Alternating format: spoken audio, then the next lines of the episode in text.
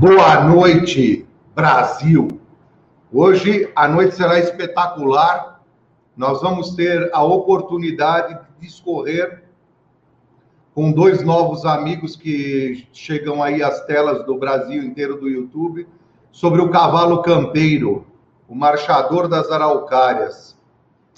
É, nós optamos, e vai ser a nossa primeira live com uma outra associação além da pega com organizadores, diretores, é, promotores de eventos. Vai ser a primeira vez que nós vamos fazer. E por que nós optamos pelo campeiro? Porque é um cavalo que, além de ser marchador, que é exatamente a nossa praia, né? Ele é um cavalo que também veio na rota dos tropeiros quando nós fizemos aquela viagem do sul para Sorocaba, saindo de Cruz Alta, que era a tropiada, de 2006.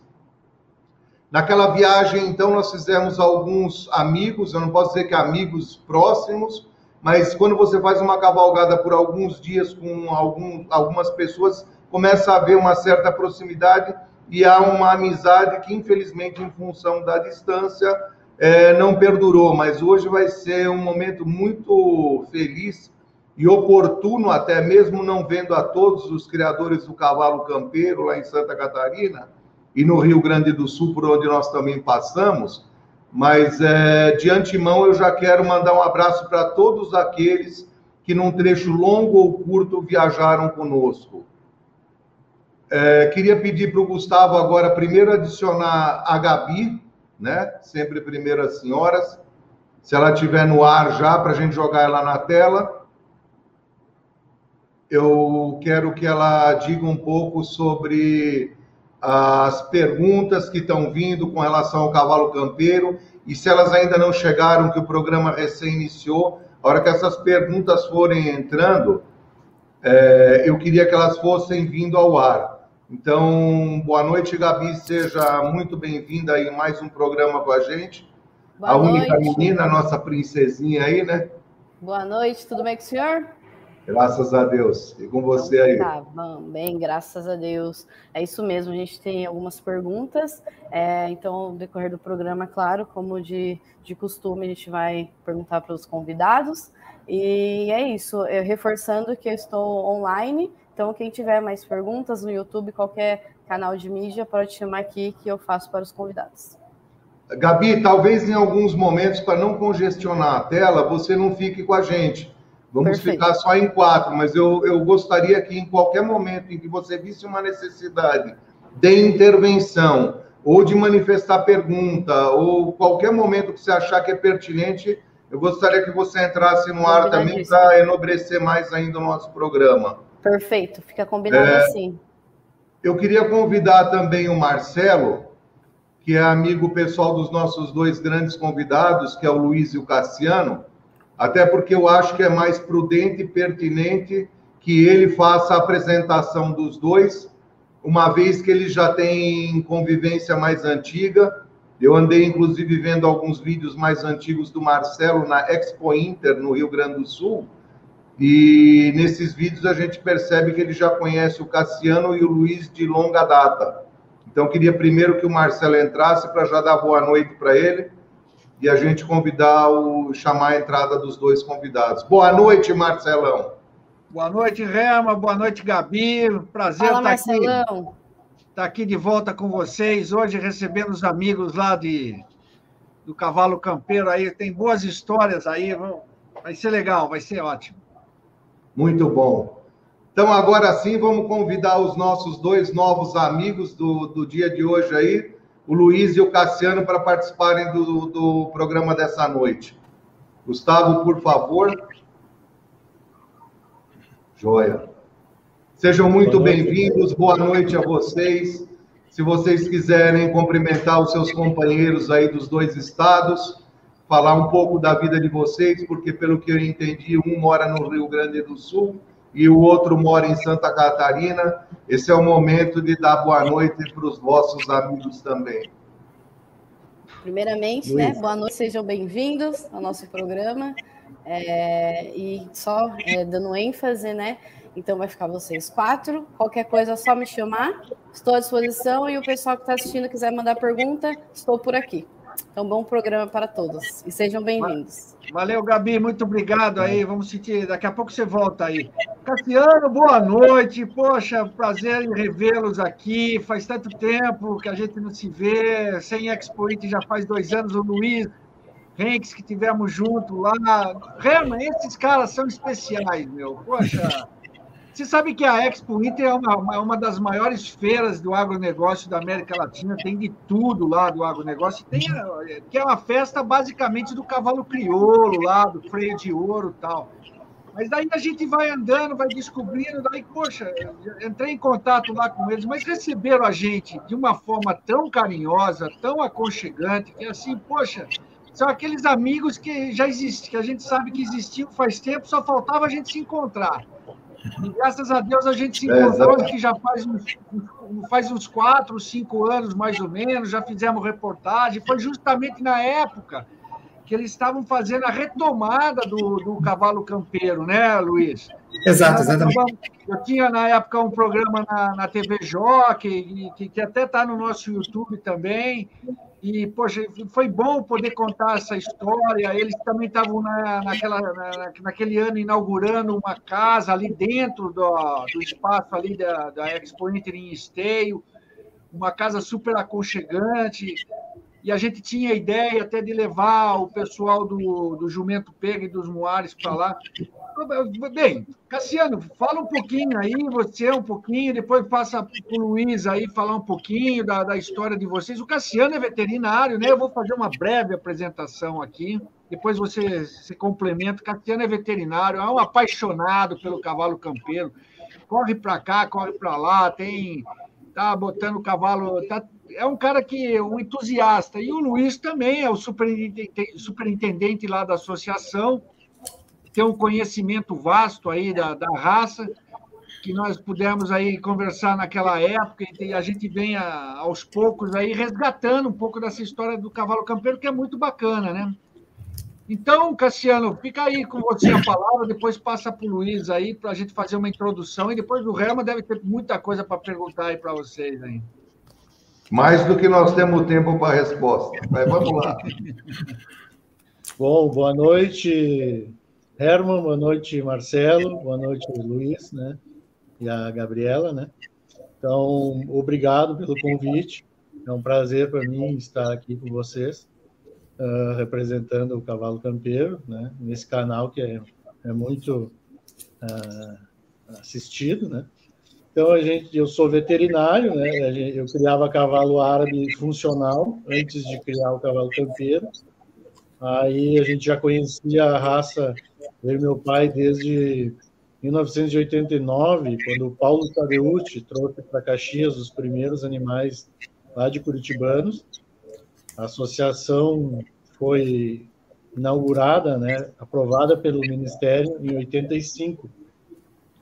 E aí conhecemos através do Paulo, mas em 98 meu pai comprou uma égua do seu Osni Koenig, uma égua muito boa, marchadeira, muito mansa, mas o que mais me impressionou era a função da égua.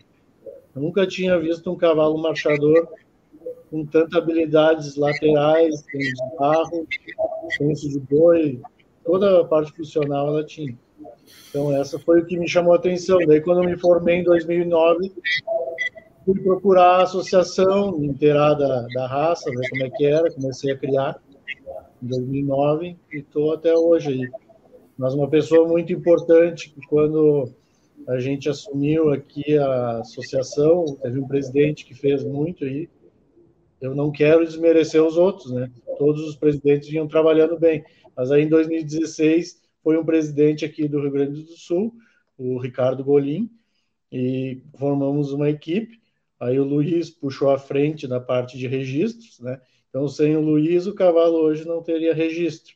Então, vou passar a palavra agora, então, para o Luiz. Ah, boa noite a todos, boa noite, Herman. Muito, meus parabéns pelo, pelo teu canal, muito interessante, muito legal. Eu, eu assisto, eu sou um apaixonado por cavalo, então, todas as raças. Eu assisto não só cavalos, muares, jumentos, eu acompanho meio, meio de tudo que eu consigo. Então, acho muito legal o teu canal, muito interessante, muito instrutivo. Parabéns, boa noite, Marcelo, parabéns também pelo teu trabalho com a revista Horse. É, dá um impulso danado para o cavalo como um todo também, né? Uh, boa noite para a Gabriela e boa noite para todas as pessoas que estão nos assistindo no, no YouTube. Bom, eu também sou médico veterinário. Eu sempre lidei com cavalo desde criança, já tive todos. Tive PSI, tenho Percheron, pônei, cavalo crioulo também tenho. E, e quando eu cheguei para Curitiba, cheguei em Curitibanos, eu vim transferido de Uruguaiana, me apresentaram para o cavalo campeiro. Eu já conhecia de nome, mas não, não tinha assim muito contato, que é uma, é uma raça pequena, mas já conhecia a história do campeiro, já conhecia de nome. E foi justamente no momento em que a associação estava passando por um, por um, um, um, renascer, por assim dizer. Associações pequenas muitas vezes têm altos e baixos, e nesse, naquele momento a, a Associação do, de Criadores de Cavalo Campeiro estava numa, numa situação um pouco difícil. E aí me convidaram para participar e eu topei na hora. E desde então o grupo era muito bom, várias pessoas colaborando, algumas pessoas daqui, do Rio Grande do Sul, então a gente conseguiu fazer a, a, associação voltar a andar e desde então, desde 2007 até 2017 até agora, ela tem, tem estado num crescente bem, bem interessante. Ah, mas para vocês terem uma ideia do, do, do, tamanho da nossa associação, hoje, hoje nós temos em torno de 500 animais apenas, vivos. Então é uma associação bastante pequena e por esse motivo a gente tem que tratar com todo cuidado para que as coisas não, não, não, não, não escapem da nossa mão. Mas tem funcionado muito bem. Um, o Cassiano é uma das pessoas que mais prospecta novos associados e vende cavalo para todo lugar, tem animais muito bons. Então, agora nós temos já, eu acredito que talvez hoje a maior parte da nossa tropa esteja no Rio Grande. Uh, nós temos já animais no Paraná, temos até alguns animais na Argentina.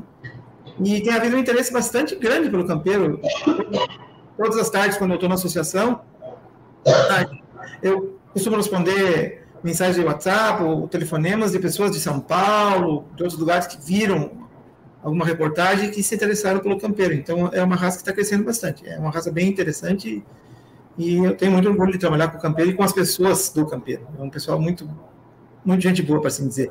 E uma associação pequena pode ter lá suas desvantagens, que é quase como se fosse uma família, mas, por outro lado, a gente se conhece muito bem e se torna uma família para o bem e para o mal. Às vezes a gente bate boca, mas tem aqueles momentos em que a gente é, é, tem uma união que é bem, bem, bem rara, eu diria assim. Então a gente a maneira, de, a maneira de enxergar com amor e a, assim, o ímpeto de, de fazer com que a raça seja próspera, ela é, às vezes ela é um pouco subjetiva, né?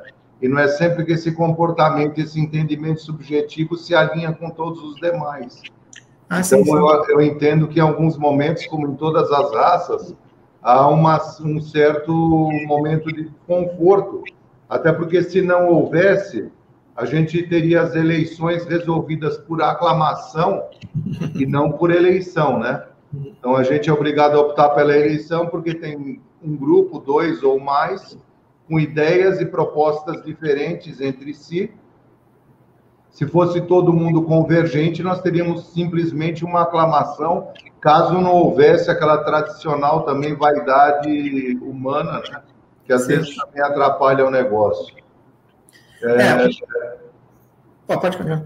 Não, pode falar. Não, uma das coisas que eu, que eu acho bastante interessante é que quando eu entrei, eu, eu conhecia uma, algum, um pouco de, dessa parte cartorial, porque eu, como criador de cavalos, então eu era usuário do cavalo e usuário do, do serviço de registro. Então, eu tive que aprender muita coisa sobre os regulamentos do Ministério da Agricultura, etc, etc, das particularidades da nossa raça, mas eu posso garantir uma coisa para todos vocês. O que eu mais aprendi nesses anos que eu trabalho no campeão foi diplomacia. A gente tem que exercitar muito a diplomacia, mas está andando muito bem. Assim, é, é, um, é um aprendizado bem, bem, bem legal mesmo. É, a diplomacia é muito boa para quem tem educação, né? No meu caso, já cheguei à conclusão que isso é um, se fosse um objetivo, seria inatingível. Mas, mas a gente é obrigado a ir tocando a bola para frente e não temos outras alternativas.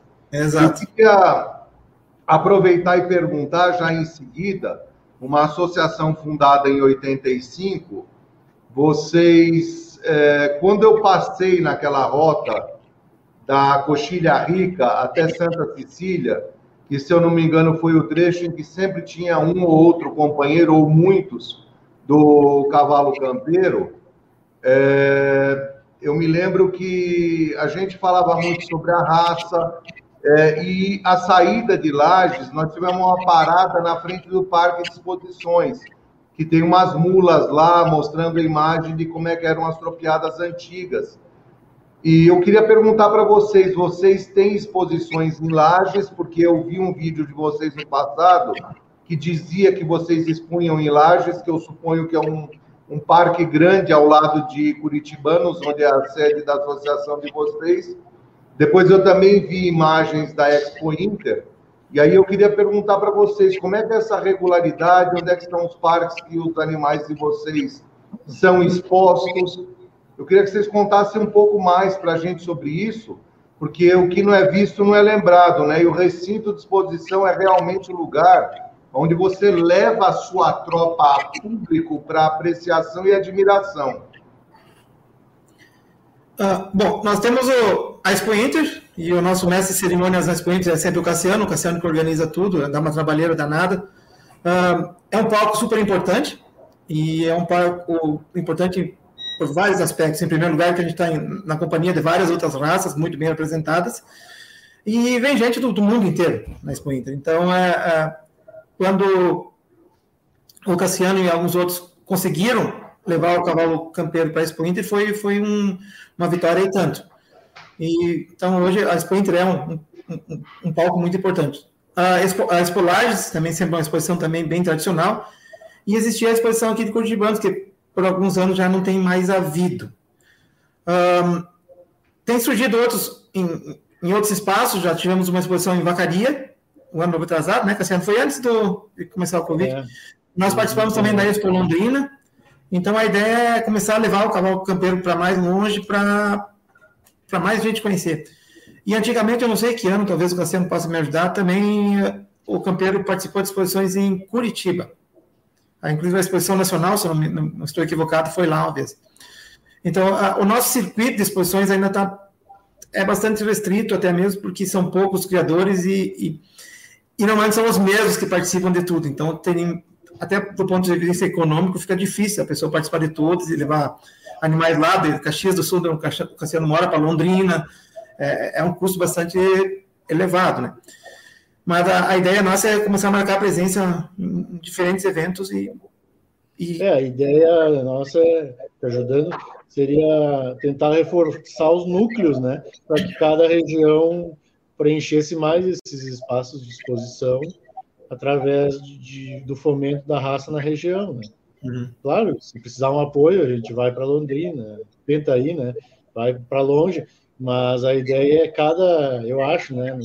cada região tem que dar um, um up na sua, no seu público ali, nos seus criadores, pedir ajuda, vamos participar, um como cavalo, outro também. O pessoal gosta né, de mostrar os seus animais bem cuidados.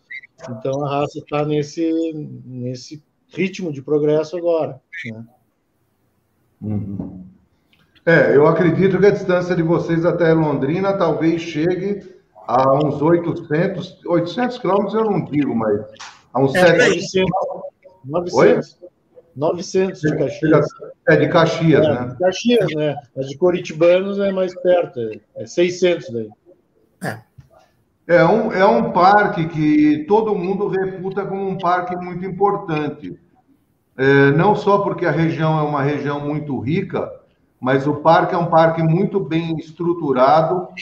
A diretoria que compõe ele, ali, se eu não me engano, chama Sociedade Rural do Paraná, os organizadores daquele evento. Então, eles são pessoas assim, muito capacitadas, já fazem os eventos lá em Londrina há muito tempo, têm uma dedicação e um apreço grande pela festa e por muito tempo também tinha um apoio de uma pessoa muito importante da equidicultura brasileira, que era o seu Fernando Quagliato de Ourinhos. É, então é um parque que, inclusive, o pessoal de Minas Gerais, Goiás e etc., também frequentava muito. Ele conseguia fazer ali de Londrina um polo de atração e união, né? Das tropas do Sul e das tropas do, do eu diria até do Centro-Oeste, dessa região abrangente inteira, todo mundo acabava indo para lá. Então, Londrina é um polo importante. O Parque de Curitiba, eu pessoalmente não conheço, né? O Parque da Expo Inter nem se fala, que é um, É um negócio que eu tenho certeza que o mundo tira o chapéu para os gaúchos, né? Que aquilo ali é maravilhoso, os gaúchos sempre recebem a gente muito bem. Naquela tropeada do Globo Rural também, quando nós fizemos a saída, que foi de Cruz Alta até, acho que como município, o último município ali, antes de pular para Coxilha Rica, é Bom Jesus. Também fomos, assim, muito bem acompanhados, sem nada que desabone, em todo lugar, o gaúcho foi muito receptivo, em Santa Catarina também, e no restante do Brasil também, mas como aquele pessoal, eu diria que até a região ali de, é, sei lá, família Fux ali, aquele, aquele miolo ali, é que a gente sente muito que é muita gente do cavalo mesmo, né? Então, foi importante. Essas festas são importantes. O evento de Lages, eu nunca participei dele. Que época do ano que em tempos normais, que não é o que nós estamos passando agora, funciona aquela exposição de lajes? Sempre na primavera, em outubro, né, Cassiano, se não me engano? Outubro. É. Outubro. E essa exposição de lajes é muito antiga. É. Uh, agora não tem números, mas é coisa de 1910, eles têm histórico lá. Eles começaram, é o parque conta dinheiro, acho que o pessoal levava seus a produção para lá para comercializar e tal. Tem regiões bem tradicionais ali em Lages, sem contar que antigamente também tinha um posto de monta de cavalos de várias raças, gado, várias raças, suínos. E o pessoal levava as fêmeas para cruzar ali nesse posto de monta que era do governo. É. Isso era tradicional, isso tinha, até no estado de São Paulo tinha. Eu não sei se daqui para cima, mas eu me lembro muito bem disso. Aqui em São Paulo tinha até jumento nos vários postos de monta, né? Calo, percheirão e etc., sempre à disposição do pequeno produtor rural para ele aprimorar e poder evoluir no seu trabalho na fazenda. É... Eu queria pedir para vocês, se porventura vocês mandaram algumas imagens que vocês gostassem de mostrar para a gente, talvez até algum julgamento na Spointer ou em Lages, alguma coisa para a gente poder enriquecer o lado visual é, do que tange o cavalo de vocês, né? Visualmente, andamento, e depois eu vou pedir para vocês discorrerem um pouco sobre isso também. É, vamos, vamos tentar colocar algumas imagens aí, daí o Cassiano vai falando e o Luiz aí vai falando, explicando, porque o pessoal está curioso, Cassiano e Luiz, para saber um pouquinho da origem do cavalo campeiro, as características morfológicas que vocês avaliam tal. Depois a gente entra um pouquinho nessa parte de andamento, mas vamos falar um pouquinho mais assim nesse primeiro momento da, da estrutura morfológica do cavalo, como é que é o cavalo campeiro, Gustavo, tem umas imagens aí, vamos, daí o Cassiano vai, vai falando qual é a imagem melhor para mostrar as características aí da morfologia. Uhum. Mandei uma égua tostada, elas escura agora. Há pouco uma foto. Engu. Vamos ver se. Não, aí não. A próxima. Aí. Não. não? Mais uma, mais uma. Mais uma. Vamos ver. Essa égua, essa égua é interessante. Essa égua, ela mostra bem as características do cavalo campeiro.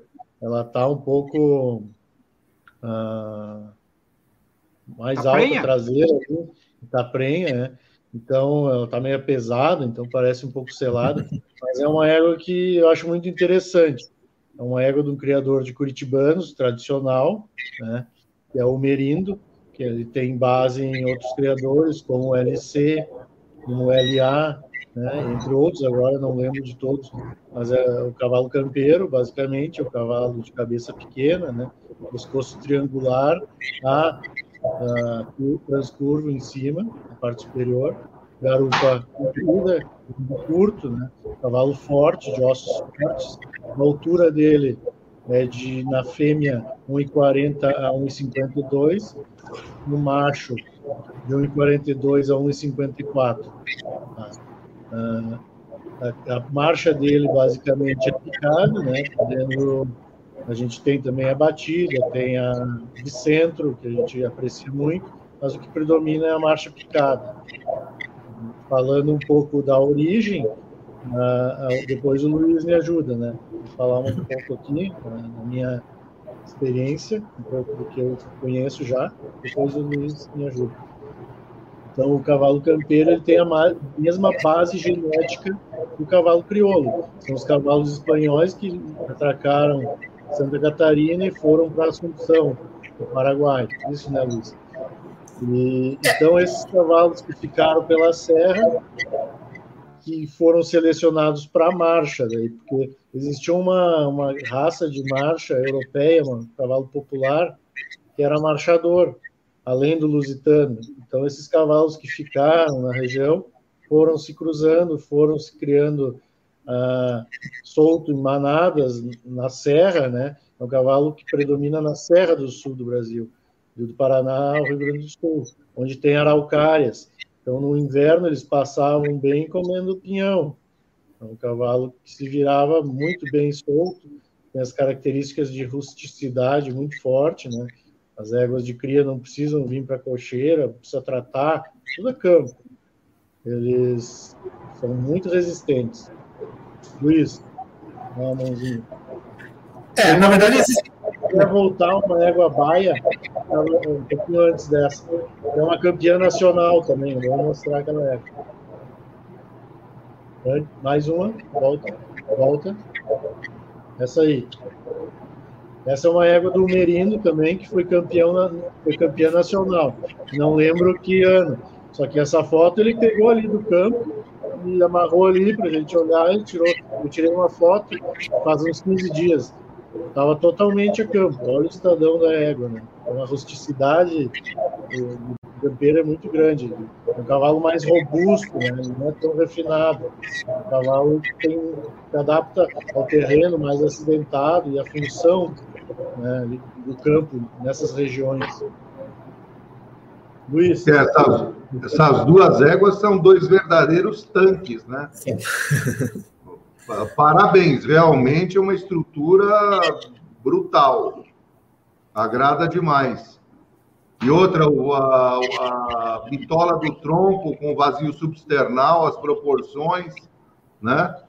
É, São éguas muito bem estruturadas, a garupa muito longa, muito, muito bom mesmo. Parabéns. A opção pelas duas éguas aí para enriquecer o nosso parco conhecimento aqui, eu acho que vocês foram muito felizes nessas duas imagens aí.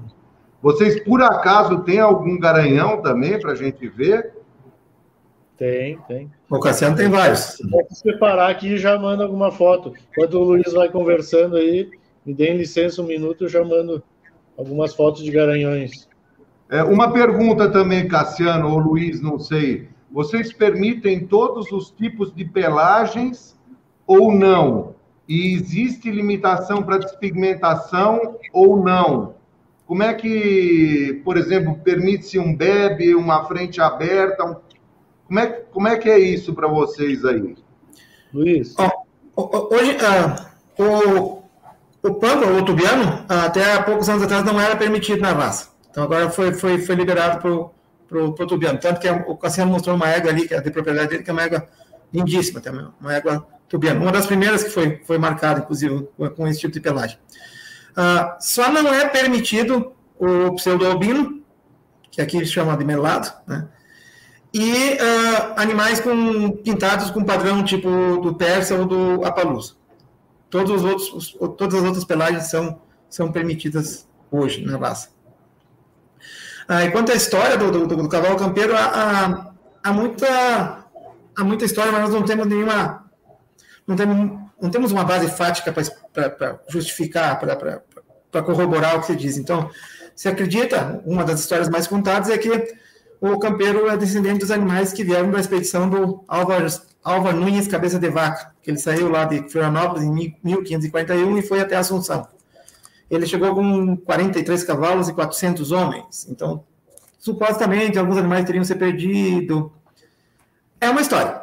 Uh, o mais provável é que esses animais tenham vindo do sul, junto com os outros cavalos que entraram pela Argentina. Uh, vieram do sul com os padres jesuítas. E existem algumas pinturas do Debré, por exemplo, já, que, que quando ele passou pelo Planalto Serrano, aqui em 1700 e poucos, em que ele retratava uma quantidade enorme de gado vacum e gado cavalar, como ele dizia. Então, de qualquer forma, não interessa de onde que veio, esses animais se adaptaram muito bem nessa região, é uma região uh, muito difícil. Os invernos aqui são extremamente rigorosos. Tá? A pastagem uh, é pobre, então depois da primeira geada, conforme pode ser lá em maio, dependendo do local, alguns locais mais altos até antes, seca tudo e o bicho fica no pinhão e no que tiver até a primavera. E esses animais passam direto. Então, o campeiro é um animal extremamente rústico, que foi, foi selecionado no rigor, no rigor no sentido exato da palavra. Então, por esse motivo, é um animal que é muito resistente em todos os aspectos. Tem cascos muito, muito bons. Tá? A, a, dentição do campeiro é, uma, é, um, é um absurdo.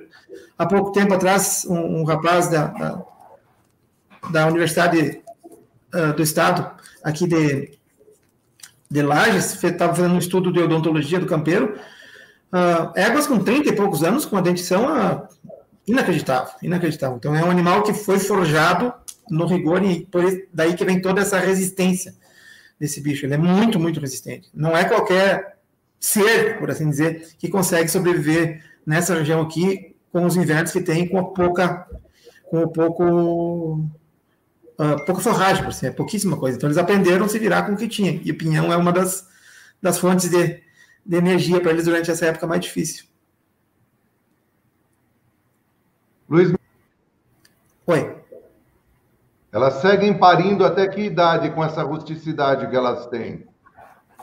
Eu tenho visto éguas ah, com 26, 27 anos parindo e 100% a campo. 100% a campo. Às vezes a gente olha assim, não, não vai dar certo. Ah, quando vê ela está com um potrinho ao pé. Eles são animais muito, muito rústicos. E até mesmo essa uh, rusticidade leva eles a serem mais uh, tardios. Como eles não têm um fornecimento de, de, de forragem uh, bastante importante durante todo o ano, então eles são normalmente mais tardios. Então, ele amadurece com 5 anos, 4 anos e meio. Então, a gente mede um animal com 3 anos ele com 4, ele já ele ainda está crescendo um pouquinho. Então, eles amadurecem mais tarde, são mais tardios. E, e outro, outro aspecto bem interessante é uh, que eu, o qual eu pretendo, com o qual eu pretendo trabalhar é a, a pelagem do campeiro. Eles têm uma mudança de pelagem assim que eu nunca vi em qualquer outra raça. Então, inclusive na, na, associação a gente muitas vezes pega o registro de um animal que foi registrado com uma pelagem e quando o animal chega a uma idade de 6, 7 anos é totalmente diferente. É um troço impressionante, é muito, muito, muito interessante. Eu ainda quero trabalhar mais a fundo para tentar descobrir. Ele certamente tem alguns genes alguns alelos que não são comuns em outras raças com relação à pelagem, porque essa variação toda é, é fora, do, fora do normal, é bem, mas é bem interessante, bem, bem, bem particular do, do campeiro. E vocês trabalham normalmente, e a associação permite, a monta é a campo, a monta é controlada? Não, uh, permite a monta como quiser. O nosso calendário, a, a nossa temporada vai de, uh, de 1 de julho até 30 de junho. Então, ela é no redondo, pode, pode, pode, pode utilizar qualquer método. Pode utilizar inseminação.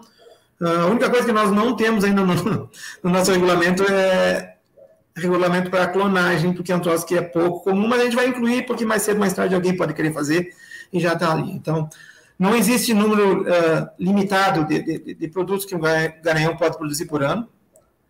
Um, não existe nem número limitado de produtos que uma égua pode, pode produzir por ano. Se, se utilizar transferência, pode produzir 3, 4, 5, quantos quiser. A gente não está limitando, porque a gente precisa que a nossa tropa aumente, né? Um, a inseminação artificial também é permitida sem maiores problemas, então a gente está tá autorizando todo tipo de, de, de técnica produtiva, quer seja ela natural ou biotécnica. Então eu posso entender que vocês permitem receptoras oriundas de qualquer raça, uma vez que vocês justamente querem que cresça o rebanho.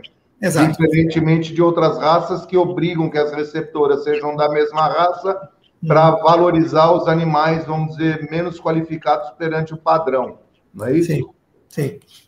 É, nosso, o nosso problema nesse momento é número. Nós precisamos aumentar o número pra, pra justamente para a gente poder uh, imprimir uma pressão de seleção maior. Então, Quais os números que vocês têm aí hoje, Luiz? Qual, qual, qual a estimativa da tropa do cavalo campeiro? Hoje, é, eu digo registrada e assim e não registrada. Não registrada, gente não tem, não tem como saber. Sabe que existem muitas, muitas pessoas que antigamente criavam animais campeiros e que pararam de registrar por um motivo ou outro. Muitas vezes os, os patriarcas morreram e os, os descendentes não têm muito interesse ou nem sabem. Então, a, a gente ainda encontra animais com bastante tipicidade do campeiro sem registro. Por esse motivo, nós ainda temos o livro aberto. Então, a gente pode, pode registrar como puros por avaliação ou por adjudicação, mas nós chamamos por avaliação. Então, o animal tem o padrão do campeiro, ele tem a altura e ele marcha. Ele pode, eventualmente, se ele não tiver nenhum defeito e nenhuma característica de outra raça, é, pode marchar, pode ter tudo, e tem a orelhinha do manga larga, por exemplo, não, não faz sentido, né? Então, o animal tem que ter o padrão do campeiro e a gente registra no livro aberto. Então, a, a gente está tentando aproveitar todos os animais que, que, que têm esse, essas características para não, não, não deixar se perder. Então, a população nossa hoje, eh, nós temos em torno de 500 animais vivos registrados. E provavelmente, eu acredito que o Cassiano conhece mais das redondezas por aí, o Cassiano está sempre garimpando animais. Uh, provavelmente, eu acho que deve ter o dobro disso de animais que podem eventualmente ser incluídos no, no, na nossa tropa. É, tem muitos animais, só que muitas vezes os proprietários nem sabem que existe essa raça, né? Então a gente trabalha também nesse nesse fomento, né? Eu trabalho, eu sou veterinário e atendo em clínica e trabalho em rodeios, né? Na região. Então, sempre que eu vejo um cavalo marchando no rodeio, eu vou lá falar com o proprietário para ver, porque geralmente não é manga larga, né? São cavalos comuns de marcha que eles estão laçando ali. Então, são os uhum. cavalos que interessam para a raça. E eu, aí a raça vai se expandindo, o pessoal fica sabendo, um fala para o outro. Aí me liga, ô Cassiano, tem uma égua aqui em São Francisco de Paula, tem uma égua aqui em, em Bom Jesus, manda o vídeo para a gente ver. Então a gente vai trazendo esses animais para a raça, né? para tentar valorizar esses animais comuns, que aqui eram chamados de pelo duro, né? antigamente. É, e, aqui tem, e aqui tem locais que, em função da, da, da topografia, mas são extremamente isolados. Tem fazendas em, em, em, fundões que não e muitas vezes tem muitos animais campeiros nessas regiões que ninguém sabe, simplesmente que é muito longe, muito distante, muito alto, muito muito acidentado, então tem muito animal que a gente certamente pode aproveitar. Nós temos agora um projeto com a universidade onde eu trabalho, um projeto que está em elaboração ainda, que a gente vai fazer a avaliação genética e morfofuncional do campeiro. Coisa que já existe em muitas outras raças, a gente está... Um, do, um dos, dos um dos, dos, nossos maiores interesses é justamente saber exatamente a origem do campeiro, a origem genética dele. Então, tem dados de outras raças, a gente vai comparar e vai saber a distância genética dele, dessa, daquela, para ver qual é a raça que mais se, se aproxima do campeiro. A gente imagina que seja o cavalo crioulo, pela origem ibérica e pela, inclusive pela região. Mas isso por enquanto. Pela estrutura também, né, Luiz? É, Olhando as éguas, as duas éguas que vocês nos mostraram aí, Hum. São estruturas, vamos dizer, que lembram né, a estrutura Sim. forte do cavalo crioulo. Sim. A única coisa nessa nossa conversa toda de hoje que eu fico assim pensando, sabendo-se que o andamento marchado, né, e mais ainda o lateralizado, a marcha picada, ela é uma genética recessiva. Eu, eu fico me perguntando e pensando como com essas tropas migratórias que vieram da Europa, né? Sabe-se que, de uma maneira meio grosseira, essa, essas éguas com esse andamento eram éguas mineiras, né? É, desenraçadas. E aí começaram a fazer o acasalamento, inclusive até chegar no ponto do manga larga marchador. Eu fico me perguntando, e eu até queria saber de vocês, a opinião de vocês, aonde se entrou em contato com esse gene recessivo que propiciasse a raça de vocês essa, esse andamento marchado e mais ainda essa característica de lateralidade que nos animais de vocês que eu vi, a maior parte é picada mesmo, né? É, a gente não tem exatamente dados para saber de onde que veio. A gente sabe que desses animais que vieram da Península Ibérica, inclusive os que vieram pelo sul, pela Argentina, existiam animais marchadores. Que alguns tem várias teorias, o pessoal fala dos cavalos berberes, e tem alguns especialistas citam outros, outras raças menos conhecidas, mas uh, por incrível que pareça, na região da fronteira do Rio Grande do Sul com a Argentina e com o Uruguai, os cavalos marchadores existiam, mas eram considerados cavalos para mulher e para padre. Era para parteira e para padre. Eles sempre existiram, mas foram selecionados contra. Então, o pessoal lá não gostava de cavalo de marcha. Já aqui na região serrana, e na região colonial do Rio Grande do Sul também, até ali por perto de Bassundo, os, os cavalos marchadores eram bastante. Lembro quando eu era criança, sempre se falava dos marchadores. Era, era mais o, na, na, região colonial, os descendentes de e, e alemães que utilizavam mais os marchadores, principalmente os de italiano. Então, esses, cavalos, esses animais sempre existiram. Agora, de onde exatamente eles vieram, isso eu, eu não tenho condições de, de, de afirmar, não, não, não tenho, não sei. Quando você fala da fronteira da Argentina e do Uruguai, eu quero entender que você está falando da região dos Pampas. Isso eventual, eventualmente, pela proximidade da Argentina, incluiria a região missioneira ou, ou ali sim, não tinha? Como? Sim, sim, sim, inclui a região missioneira. Inclui, sim. Inclusive na região missioneira, onde estavam os padres, os padres que trouxeram o gado e os cavalos, então boa parte de, de, desses animais se desenvolveram ali. Então a região missioneira é muito rica em, em animais, sempre foi. O Rema pediu para ver os garanhões, aí a gente vai conversando aí, só para botar umas imagens, a gente fica no cantinho e vai passando as imagens, aí a gente vai. Tá. Esse, esse cavalo aqui é um cavalo de origem do Dirceu Costa, do Lauro Costa. O Lauro Costa começou a criar em Curitibanos em 1948 e comprou de um criador de coxilha rica que já criava há 60 anos cavalo de marcha na região da Serra ali de Santa Catarina. Coxilha Rica é próximo a Lages. Tá? Então, o Lauro Costa sempre cuidou muito da marcha. Então, ele deixava esses animais meio a campo e se criavam rústicos, né? Então, esse garanhão é de origem fechada lá do Dirceu Costa, né? filho do Lauro Costa, que é quem está tocando a fazenda, é um dos técnicos mais antigos aí da raça, e ele está desde a fundação da raça como técnico, inspetor técnico do, do campeiro, né? Luiz também pode falar alguma coisa aí do Dirceu é, Costa.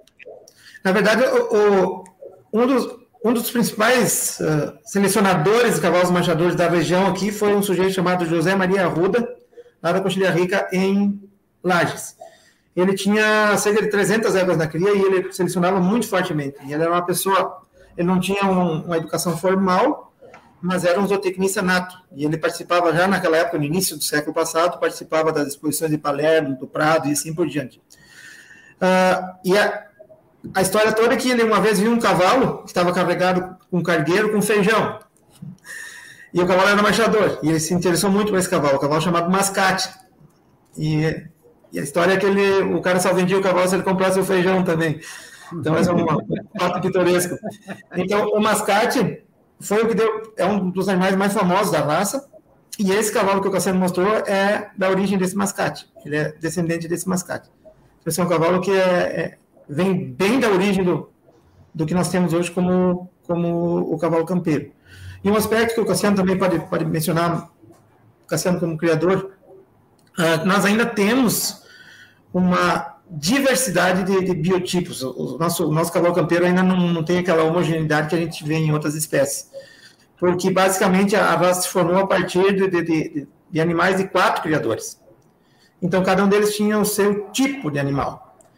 E, então, hoje em dia, a gente está vendo que os melhores animais, e o Cassiano conseguiu vários animais excepcionais, justamente cruzando essas linhagens. Antigamente, cada um tinha a sua e era meio que um recurso era reservado.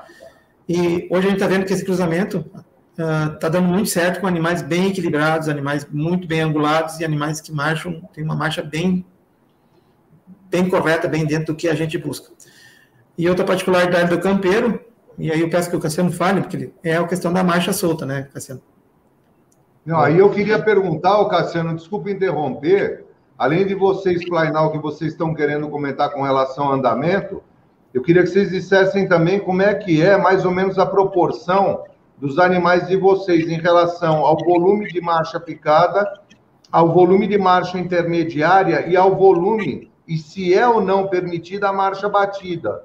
Eu queria que você aproveitasse esse, essa oportunidade que vocês estão querendo colocar ao lado do andamento de vocês se vocês não se incomodarem também em ajudar a gente a entender essa proporcionalidade. E, e no julgamento também, o, que é que seria um critério de desempate no que tange o andamento? É, isso aí é muito importante para o público entender a valorização do andamento na concepção do padrão racial de vocês. Ah, assim, ó, uh, eu não criava, eu criava outra raça né? O Luiz também criava outra raça. Então, o cavalo de sela, ele tem certas proporções e certas angulações, né? bons aprumos, né? Então, o que se busca na morfologia, eh, o melhoramento em todas as raças é a mesma coisa. Diminuir a cabeça, uma cabeça de macho, uma cabeça de fêmea, um, pescoço não curto, nem muito longo, equilibrado, na paleta bem angulada, bons aprumos, garupa comprida, lombo mais curto. Então, isso é o que se busca em todas as raças. Então, quando eu comecei a criar, eu comecei a buscar como eu já criava árabe, eu sou veterinário, participei de muitas exposições, eu, eu fiz estágio aras, um dos maiores áreas de cavalo árabe do Brasil, no Capim Fino.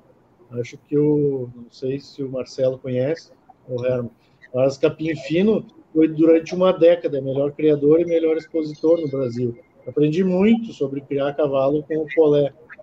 Tá? E cavalo em geral, o Colé também é um zootecnista nato, assim, não é veterinário, mas ele gosta de criar, gosta de criar peixe, gosta de criar qualquer animal. Né? Então, o campeiro, o que, que acontecia? O criador A dizia que a garupa tinha que ser caída, o criador B dizia que tinha que ser reta, o criador C dizia que tinha que ser médio. E aí, o que, que eu fiz? Eu busquei o que na minha cabeça era um cavalo ideal, e comecei a pegar todos esses criadores o que para mim era mais interessante.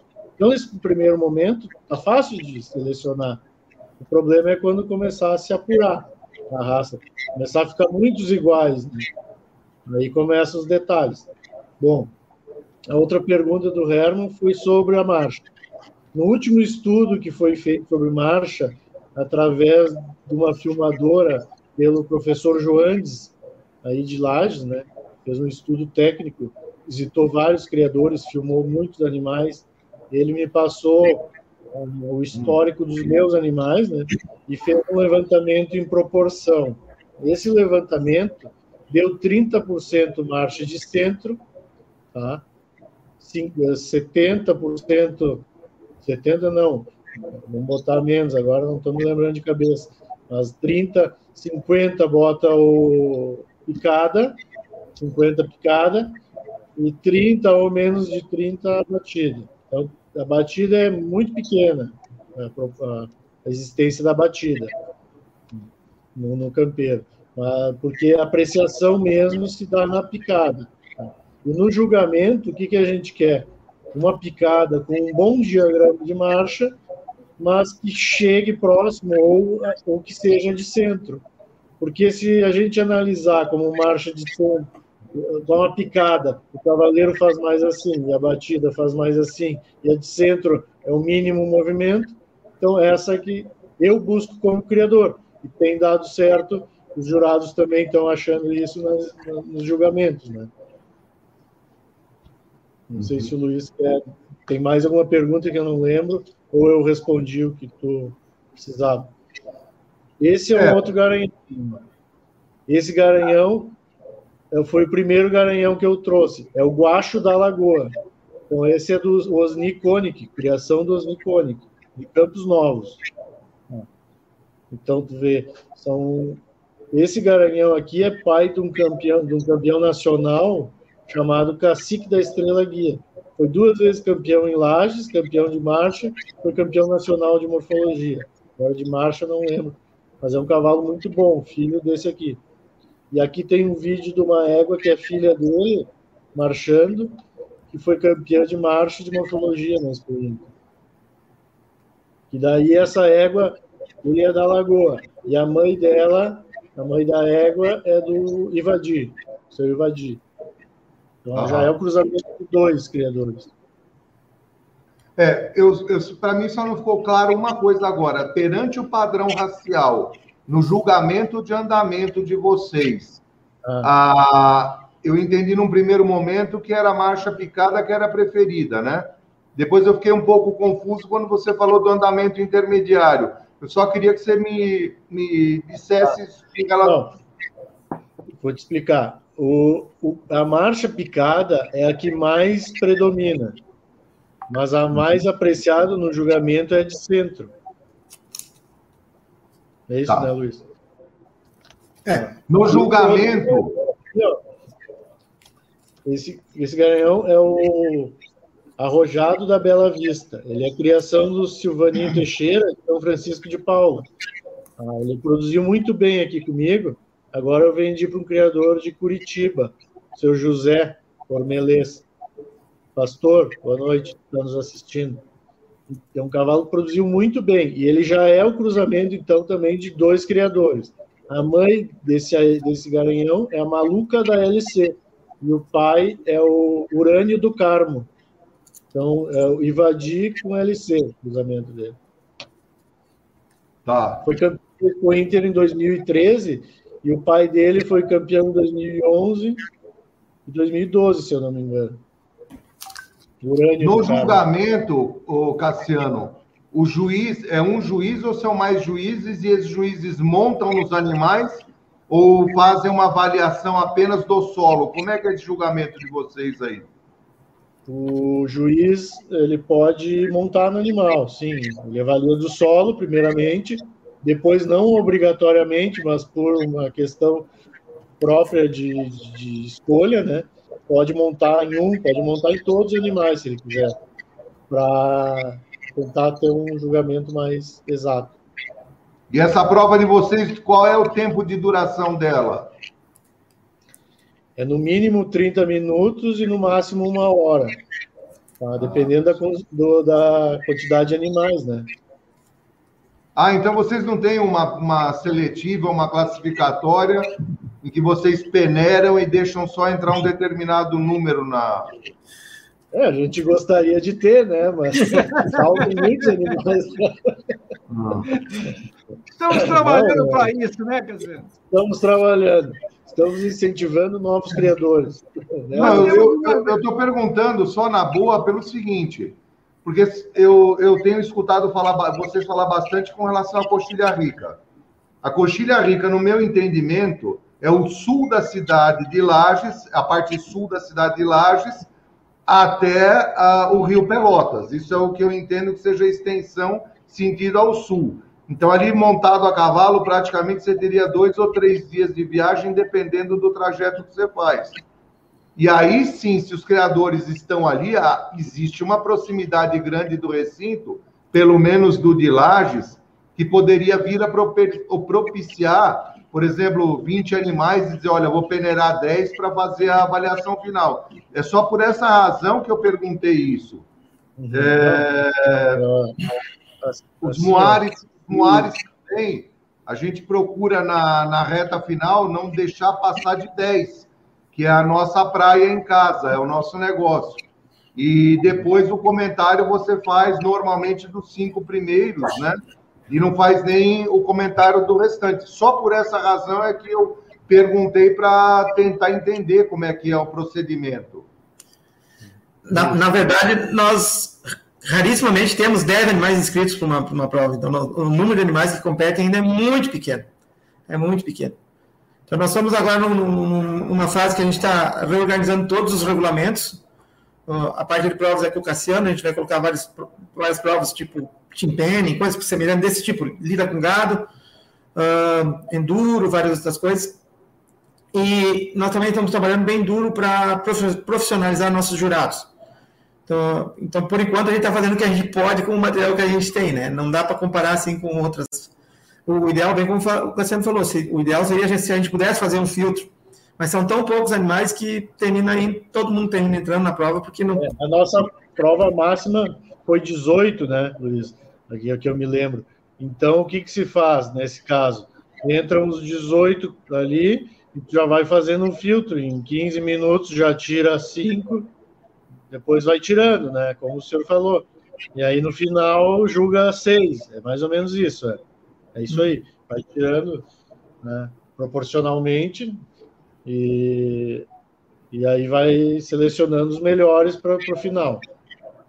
E na prova de morfologia, quando vocês, vocês devem ter o, o grande o campeão nacional de vocês montado e vocês devem ter a, a, equipe que a equipe, a tropa que é julgada na morfologia. Ou, ou não é assim? E aí vocês separam acima de 36 meses e abaixo, ou vocês têm algum outro tipo de separação para avaliação desses animais, para que o, o, prejuízo da diferença de, de idade não seja muito gritante na avaliação? Como é que é isso para vocês?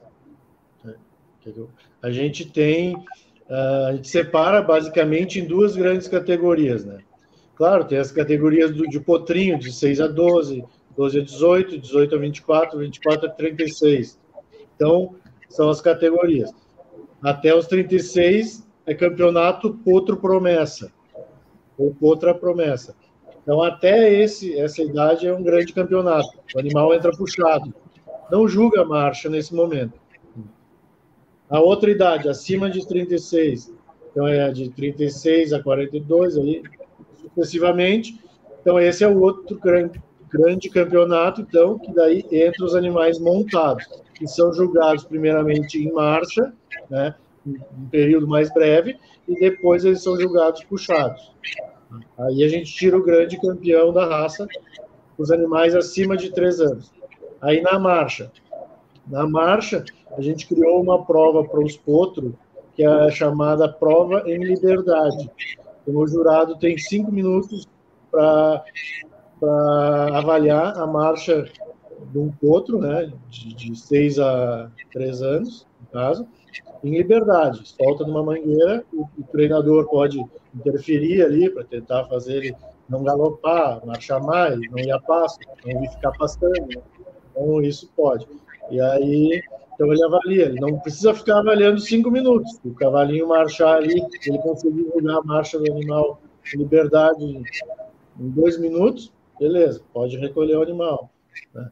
E aí, a outra prova de marcha, que seria, um, que seria a nossa prova funcional hoje, é a prova de marcha propriamente dito. O cavaleiro monta, é separado por machos e fêmeas, né? Então a gente está querendo fazer uma separação, já testou na Expo Inter, até deu certo, separar por idade, porque as fêmeas, os animais mais jovens, eles acabam perdendo para os animais mais velhos, porque eles já estão mais treinados, os mais velhos.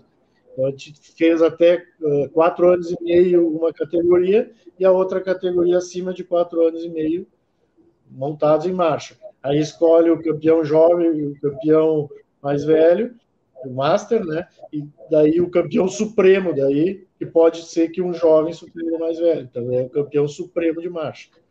Então, a gente fez essa divisão. Então seria o grande campeão de marcha e o grande campeão de morfologia. É, aqui é, quando o jovem suplanta o mais velho, é um sinal mais do que evidente que a raça caminha a passos largos, né? Isso é o, na minha opinião, isso é o sonho de qualquer expositor em qualquer exposição, né? É fundamental que isso aconteça. Eu queria puxar um pouco a sardinha para o nosso lado aqui da, do Jumento Pega e fazer uma pergunta. Algum dos criadores do cavalo campeiro, ele produz moares também ou não? E se produz jumento de, de que região? Vocês têm notícia de alguma coisa nesse sentido? Ô, Remar, só pra, com relação à sua pergunta aí, teve até um comentário aqui, estou tentando achar aqui, sobre alguém que já falou que, tá, que botou o jumento pega para cruzar com égua campeira aqui. Tem, nós, nós, temos um criador esse para o qual o Cassiano vendeu aquele cavalo colorado, o seu José Ormelez, ele é um grande criador de moares, ele tinha acho que 40 éguas na cria, exclusivamente para a produção de moares. Mas ele entrou no campeiro há pouco tempo, então provavelmente os, os moares de campeiro vão demorar um pouquinho ainda. É o Jusileia. O Jusileia... E de que cidade que ele é? Ele, ele é de Curitiba, mas o, a propriedade dele fica em... Campo Largo. Campo Largo. Campo Largo Purunela. Bem do ladinho. É. Curitiba. Uhum. É, tinha uma, tinha uma senhora que eu não sei se ela criava cavalo campeiro também. Ela é do Rio Grande do Sul, me parece que era a única senhora que morava dentro do recinto de exposições da Expo Inter. Ela criava várias raças de gado, ela criava várias raças e espécies de animais. E eu me lembro que numa determinada época aqui em São Paulo, ela levou um ou dois jumentos do nosso criatório para o Rio Grande do Sul. E depois nós perdemos contato com ela. Não sei se por acaso, porventura, vocês a conhecem ou não. Eu conheço. A dona Zuleika Borges Torrealba. Isso mesmo. A, dona Zuleika faleceu há dois anos atrás. Ela ah, tinha. Era um, uma, uma Arca de Noé, a fazenda dela lá em, lá em Bagé. Eu conheci. É isso mesmo, dona Zuleika. Ela era paulista ou carioca? Não, não, acho que carioca. É. Ela, ela tinha de tudo. Ela era, ela era armadora, né? O negócio dela era carga, navio, etc. A família dela é, é concessionária do Porto de Santos, ali é. Exatamente. A gente tem muito, muito recurso. Ela faleceu faz dois anos atrás. Que judiação. E a tropa, o, eu me lembro que eu conheci o genro e uma filha dela. Eles continuaram, deram andamento com a criação dos animais ou não? Não. Faz... Ela tinha uma fazenda muito grande, bem ao lado de, de, de, de Bagé, eram 1.500 hectares, coisa assim. E ela tinha gado angus, tinha cavalos crioulos. Uh... onde ela metia Jersey, onde, onde ela metia a mão era só de ponta. Animais assim, excepcionalmente bons e pelo que eu fiquei sabendo, foi desativada a fazenda. Ah, sim, que judiação. É, judiação. Olha, Rema, o teu comentário aí de um espectador nosso, Jusilei Stedley, aí que ele falou que é criador de cavalo campeiro e já tem uma égua prenha de jumento pega. Como é que você imagina esse resultado aí, Rema? Você que é um cara bem experiente aí, de botar uns uns jumentos para cruzar com essas éguas campeiras. Aqui é uma égua rústica, né? E, pô, com a rusticidade do jumento, vai dar um bicho bruto para caramba aí, hein? É, sem dúvida. E a mula ainda é um, como um híbrido mais rústico ainda. É, a mula também fez muita história no sul do país, em regiões missioneiras. Fez história na Argentina até a Colômbia, carregando minério, né? Subindo e descendo a cordilheira. Veja que na Colômbia até hoje, quando eles se referem aos caminhões, eles chamam os caminhões de mulas, tamanha rusticidade e a destreza da mula, principalmente ao subir e descer as cordilheiras em seus vários pontos, e na Colômbia ramifica, é muito pior ainda. É, o que me chama muita atenção no, no campeiro é que certamente a probabilidade de você atingir um índice maior de marchadores é, sim, certa. Desde que cada vez mais com, com as éguas mais lateralizadas, né? Quando você começa a chegar perto da marcha batida, você pegar um jumento de marcha batida em função da rusticidade, aí você pode começar a desandar para o trote.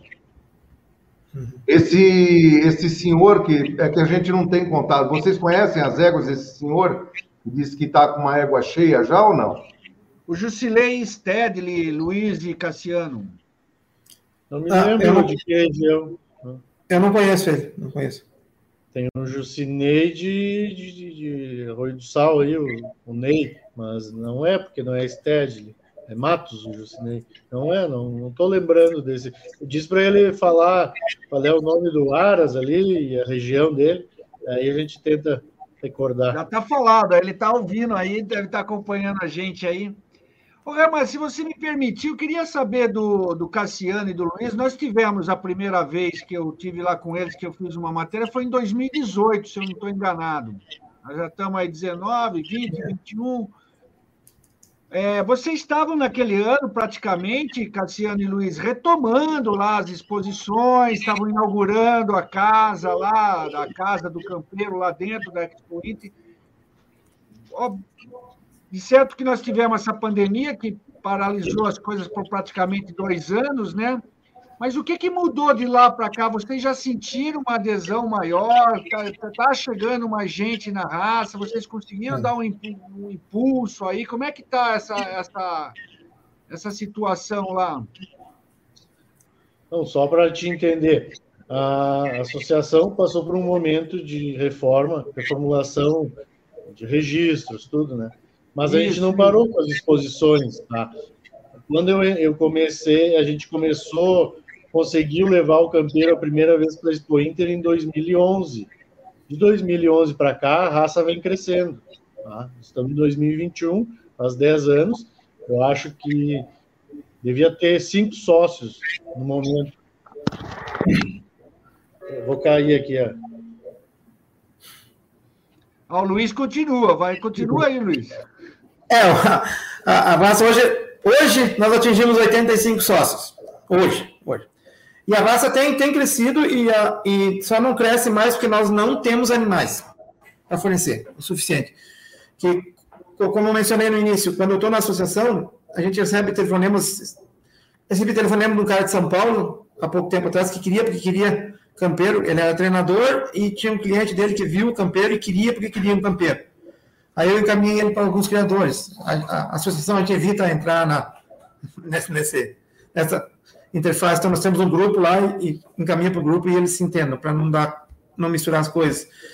Mas uh, toda semana eu estou encaminhando pessoas dos mais diferentes estados. O, o, do mais distante foi um cara de Rondônia, que estava interessado no cavalo campeiro. Então, é, as pessoas estão ouvindo, estão começando a ouvir falar do cavalo, vão atrás.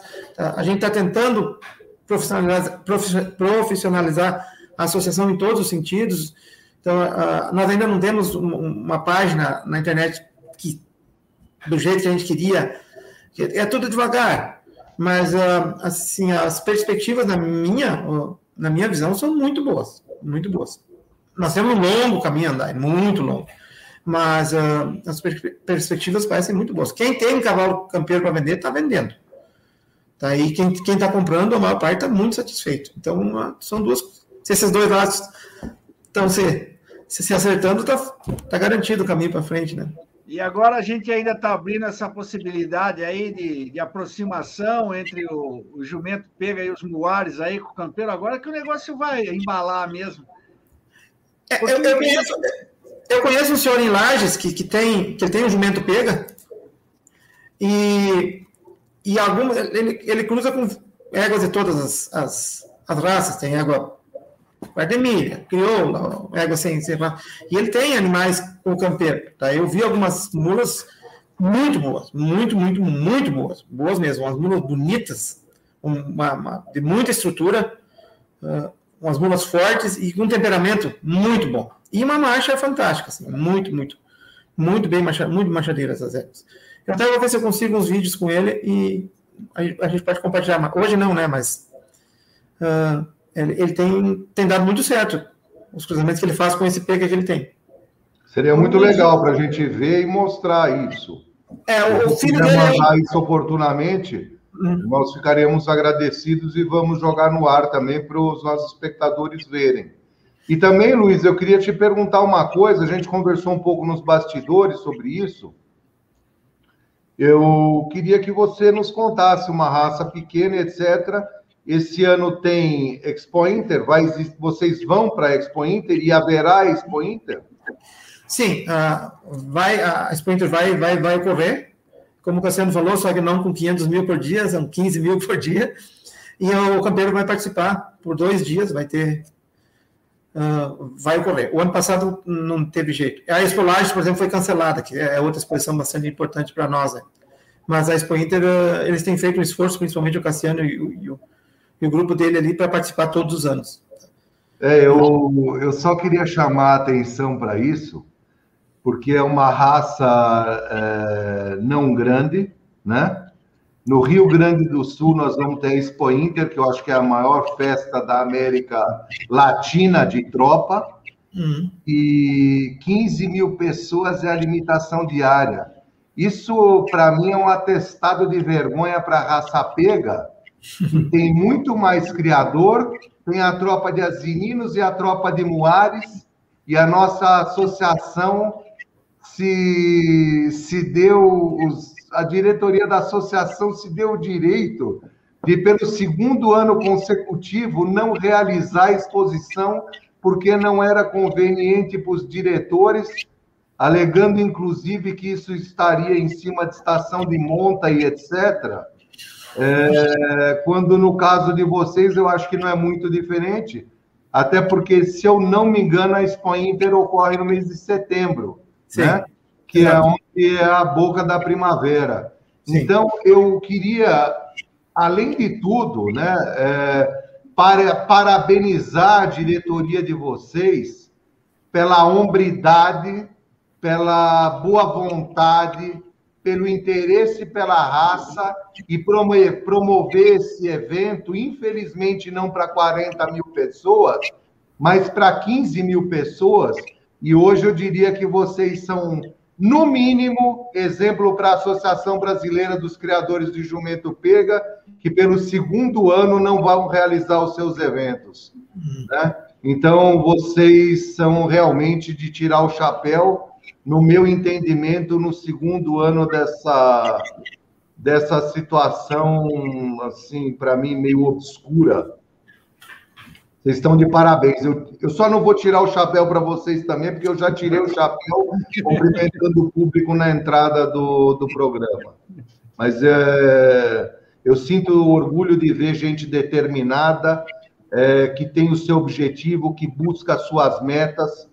E os gaúchos, né? Quando eu me refiro ao gaúcho, eu me refiro àqueles homens que mantêm a tradição da pilcha sejam eles chilenos, uruguaios, brasileiros, do Rio Grande do Sul, de Santa Catarina, do Paraná, até do São Paulo e outras regiões do Brasil, onde se mantém ainda os CTGs e se mantém a tradição da pilcha. Hum. Então, eu, eu tiro o meu chapéu para os gaúchos, de um modo geral, por essa perseverança, por esse amor ao cavalo, né? Porque o Pingo e o Cusco, como como, assim, eu vou exagerar agora, mas eles compõem a tradição da pilcha, né? Com certeza. Ô, ô, Cassiano, então quer dizer que se a gente bater lá agora, tem uma cerveja gelada lá e aquela caixinha de vinho lá para a gente tomar? Lá onde, Marcelão? É, eu ia lá na casa do, vocês. Lá na casa do Criolo? Na casa do Campeiro, na casa do Campeiro. O Marcelo já quer ir lá tomar um vinho, né? O, não, eu no tá caminho. Tá eu ia deixar para o é final, né?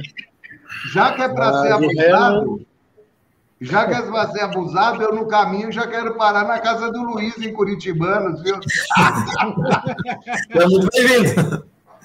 Mas agora eu, eu, quero deixar uma coisa colocada aqui que é extremamente importante. Ah, a Expo Inter normalmente sai por causa do, da motivação do Cassiano. Ele é, é, é, é, o motor propulsor da expoente, ele é o que mais, o maior entusiasta e, e saiu por, por mérito dele. Então, ele que é o que sempre puxa a frente e, e, bate o pé e vamos fazer, vamos fazer, vamos fazer e, e abraça o pessoal para lá. Uh, esse, esse mérito é dele. Esse mérito é, é todo dele. Porque é ele que puxa. Nós, nós aqui de Curitibanos, a gente não faz quase nada para a Expo Inter. É, o mérito é do Cassiano. Isso é, é o justo.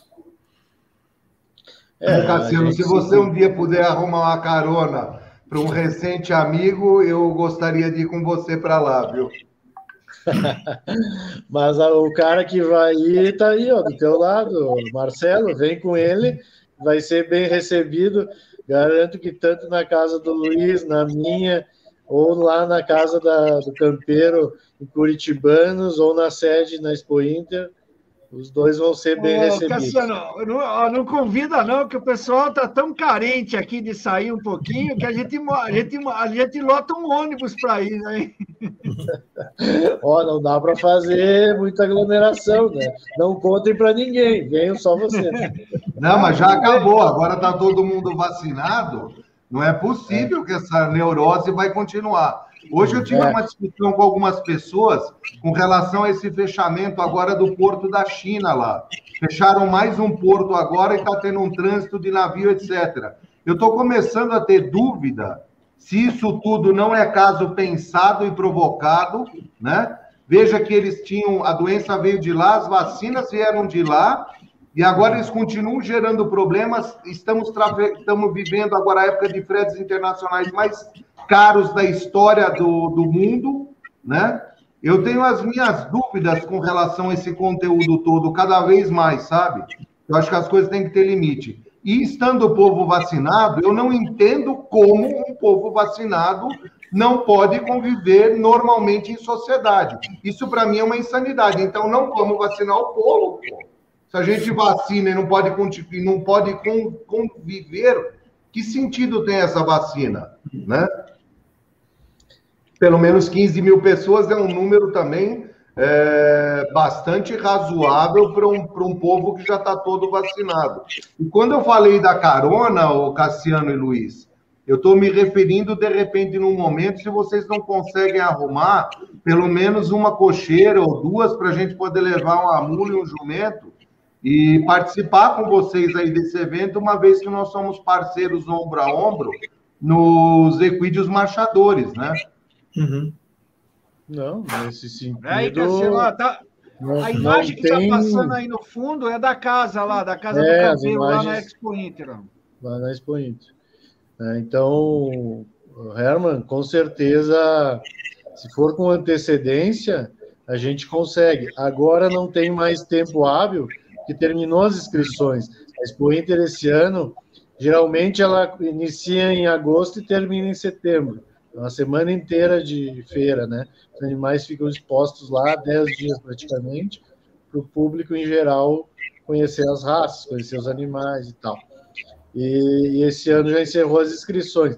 Esse ano, por causa da pandemia, vai ser do dia 4 a 12 de setembro. Tá? Mas o ano que vem, se quiseres, a gente consegue sim as cocheiras próximo do campeiro, para ficarmos juntos ali, não tem problema nenhum. Né? E a gente quer ver esses animais, a gente pede esse criador que já cruzou égua, ou se tiver algum burro ou mula com um campeiro, que nos divulgue, que nos mostre para a gente dividir isso aí com todo mundo, né? Que é um, muito interessante. Inclusive o Dirceu deve ter feito algum cruzamento, em Luiz? Ele tinha um jumento lá, agora não me lembro o que que deu, é, só não é pega, mas ele tem vários, vários uh, burrinhos que são filhos de águas campeiras, são muito bons, muito machadores, e ele vende todos, rapidinho. O, o Jusilei Stedley, que a gente comentou agora há pouco tempo, ele é do condomínio J3 de São Miguel do Oeste, de Santa Catarina. Cassiano ah, tá e Luiz. Sim. E só para fechar essa questão e também para não deixar nosso, nosso, nossos espectadores aqui sem resposta, tem uma pergunta que faltou. Eu acho que até vocês já falaram um pouquinho sobre o assunto, mas vamos botar a pergunta aí de novo, só para eles comentarem, para tirar qualquer tipo de dúvida. Ele está perguntando sobre o andamento, né, Gustavo? Você coloca a pergunta aí para a gente? O tipo de andamento. Está aqui, ó, quer ver? Ah... O andamento do cavalo campeiro apresenta apoios diagonais ou apenas laterais e tripedais? É o Alisson Barbosa que está perguntando? É, o, o, andamento do cavalo campeiro é o andamento de qualquer outro marchador, né? É o mesmo andamento. Ele, ele, ele alterna oito pisadas, né? Ele vai alternando um tríplice apoio e um apoio lateral, dos dois laterais, outro tríplice apoio e um diagonal, outro tríplice e outro lateral, outro tríplice e outro diagonal. É, o que muda é o tempo de apoio dos laterais e dos diagonais. Né? Então, isso é para todos os cavalos marchadores, é, né, só para ele entender. Então, ele Perfeito. marcha como os outros. Né? A diferença é que o campeiro ele não ergue tanto as mãos para marchar, né? Que a nossa característica inicial era um cavalo com a garupa mais alta que a cernelha, né, no início do registro, né, Luiz? E é. agora a gente está permitindo já a altura igual à cernelha, né, e vai liberar, provavelmente, pensando nisso, liberar a cernelha maior que a garupa. Tá? Mas esse fato da garupa ser mais alta que a cernelha é o que me deixa em dúvida da função dele, né, que é um cavalo de uma função muito boa, se apoia muito nos posteriores quando vai fazer movimentos laterais. Só que ele tem a angulação do pescoço. Tipo quarto de milha, mais, mais, mais caído na frente, né? Mais... A gente fez um curso urso outro dia muito bom com o Thiago, não me lembro o sobrenome, do Manga Larga. Mas antes, então, como? Thiago Rezende. Isso, Thiago Rezende. E, então, ele, no manga larga, eles querem que saia com o pescoço mais alto. Então, essa é a grande diferença do campeiro para o deles, para o manga larga mineiro. Né? Ele acha que eles acham que o pescoço mais alto ele tropeça menos. A gente não tem grandes problemas de tropeço, né? Sendo o cavalo, ele sai com o pescoço mais baixo, que nem o quarto de milha. E para laçar, por exemplo, não se quer um cavalo muito alto, pescoço muito alto. Sempre se busca um cavalo que corra mais por baixo. Isso o campeiro faz. Então, o que torna ele também um marchador funcional é, a, é uma transição suave da marcha para o galope. Esse é o grande ponto, a grande questão. Então, uma das nossas provas funcionais vai ser passo, marcha e galope, entendeu? Porque a gente quer ver o cavalo caminhando rápido, marchando confortavelmente e tendo uma transição suave. Esse é o cavalo que, se fizer isso, ele vai ser bom de função. Porque o problema todo é quando tu vai sair da marcha e pedir o galope, se ele ficar se confundindo ali, fica desconfortável e o cavaleiro não, não consegue executar a manobra corretamente. E a prova de laço de vocês, nesse caso, seria o laço comprido? É o laço comprido. A gente, eu fiz três edições aqui na Semana Farroupilha, em Caxias. A gente tem os pavilhões da Festa da Uva ali, tem uma pista de laço coberta. Eu fiz três edições uh, do camperaço, a gente chama. É um laço comprido, armada de 8 metros, a cancha de 100 metros, né? Tem que fechar a armada cerrada. Foi bem interessante, deu 25 animais por aí. E mescla os jovens com os adultos?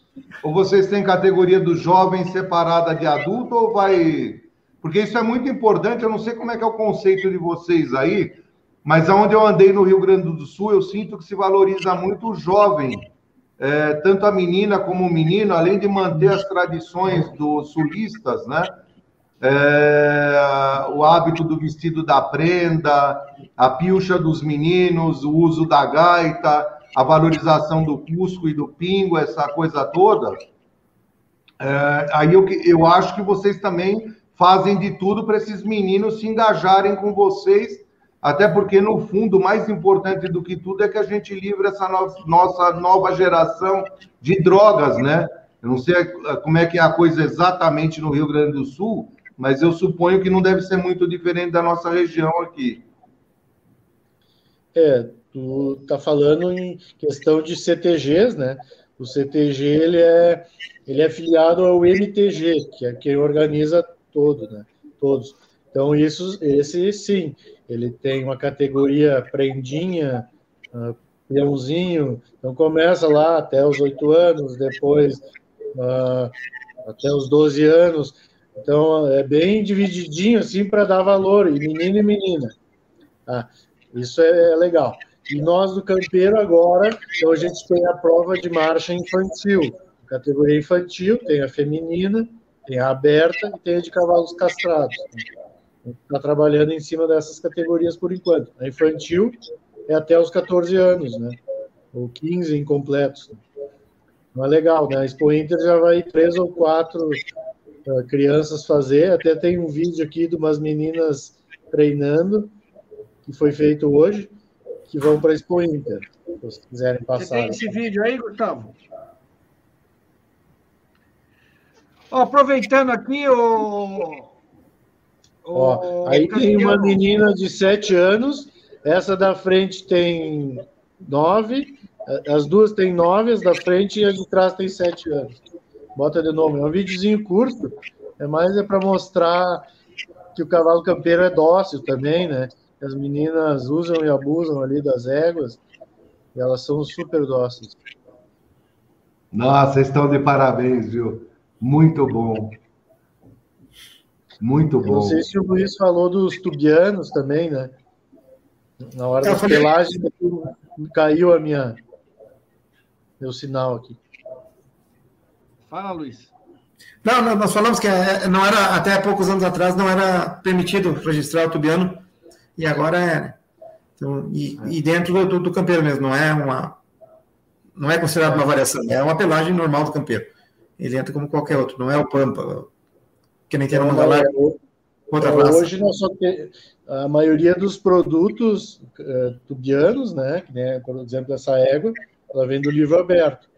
Mas a gente já tem, eu tenho um garanhão tubiano, que eu busquei lá, foi indicação do Luiz, veio lá do Paraná, né, fronteira com Argentina e Santa Catarina, é um garanhão tubiano que ele é homozigoto.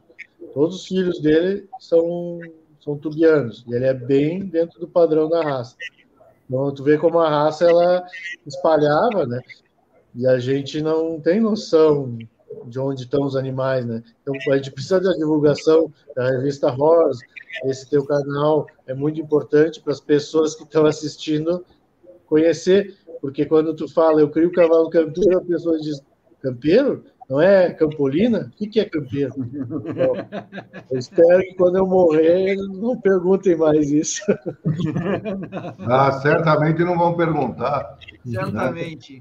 Estamos trabalhando. De repente, Marcelo, de repente nós vamos dar uma olhada nas nossas agendas. Eu não sei se vai conciliar e dar certo ou não, mas nessa semana de setembro, 7 de setembro, se eu não me engano, é uma terça-feira.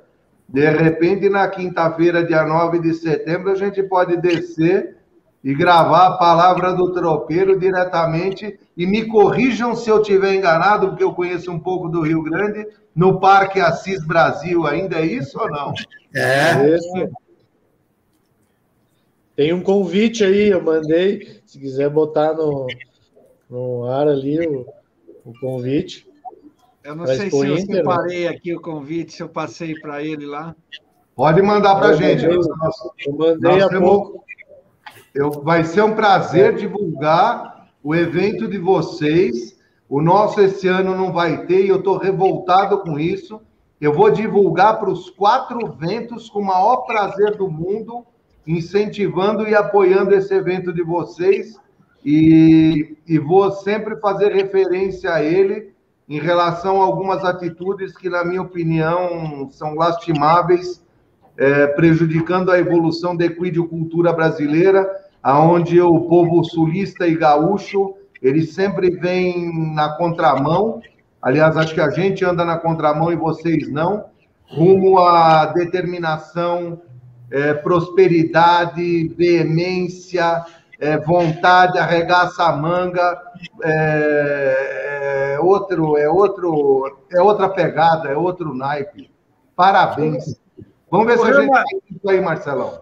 Ô, Remo, eu me animei aqui, porque ó, tô vendo aqui que o, o, meu amigo lá, o William dos vinhos, o William, que eu até passei na vinícola dele lá na volta, já, já tá patrocinando lá, então tá. Deixa, volta aquela imagem que eu vou volta aquela imagem que eu vou fazer um comentário. Olha só, eu agradeço uh, o Herman e ao Marcelo, né? Eu quero ver vocês aí. Com certeza vai ter um vinho da Cantina Olian, está sempre nos apoiando, né? Então está ali embaixo do cartaz. A Casa Serrana, que é nosso patrocinador master aqui na, aqui na Expo Inter, né? que é o nosso parceiro que montou a casa sede para nós. Então, estão sempre lá nos, nos, nos prestigiando, nos ajudando, né? E, e, deixando a casa cada vez mais bonita. É, da Casa Serrana. É uma empresa que constrói casas pré-fabricadas, tanto de madeira como de concreto. Eles têm um concreto novo agora que eles fazem lá. Então, dá uma mão ali para eles fazer uma. E outro detalhe importante: quem está montando ali nessa égua é o seu Ivadir, apresentando uma égua dele na Expo Inter em, mil, uh, em 2012. Ele tinha 90 anos. Tá? Nossa, um dos sonhos dele era levar o campeiro para a Expo Inter. E foi lá e apresentou a égua. Aí, tá vendo? Marcelo, esse senhor viajou comigo em Santa Catarina, na tropiada do Globo Rural. Aí, ó. Viajamos ombro a ombro durante muitos quilômetros naquela, naquela época. Ba bateram é. estribo, né, Herman? É, batemos estribo. Ele era bom Muito de conversa, legal. né? É. é. As, as, coisas se convergem, né? Você vê, estamos aqui re, falando do, da tropiada do Globo Rural e retomando. Poxa, e desde a primeira vez que eu fui lá, que em 2018, 17, 18, poxa, eu sabia que tinha que ia dar uma baita liga esse negócio aí do, Campeiro. do Juninho Pega e dos Moares com a ah, é? do, do, Cavalo Campeiro. Você lembra que eu falei com você, né, Cassiano? Sim, já já estava o convite em dia, estava tudo certo, só que daí deu a pandemia, né? Aí em 2020 não fomos, né? Agora 2020, aí o crioulo e o árabe fizeram em 2020 uma exposição híbrida. Tudo, aí não tinha público, mas foi tudo filmado. E agora nessa eu disse, bah, esses dois anos deixar eles ir, nós não, não podemos, né? Vamos ter que ir lá. Aí, e, e detalhe é que todas as pistas vão ser filmadas. Então depois eu passo para vocês o, o link uh, dos horários, né? Se vocês quiserem assistir da, dos julgamentos do campeiro lá em State. O Cassiano, é, é assim, o, na verdade nós não, nós vamos divulgar o link para vocês, mas nós estamos pensando em ir. A única coisa que eu já te pergunto de antemão, pelo fato de ter 15, somente 15 mil pessoas ao invés de 40 mil, se você acha que a gente chega da, daqui de São Paulo lá embaixo e não corre o risco de bater com a cara no portão, né? Não. Vocês são da imprensa, né? A imprensa sempre tem uma credencial para vocês. Ah, entendi. Eu vou ver isso aí, Rama, vou ver isso aí, que agora eu fiquei animado também. Nosso julgamento ah. é no domingo, dia 5. Tá? Só para o pessoal que está ouvindo quiser assistir, é dia 5, no domingo, 5 de setembro. No domingo de manhã, o julgamento de morfologia, e à tarde, o julgamento de marcha.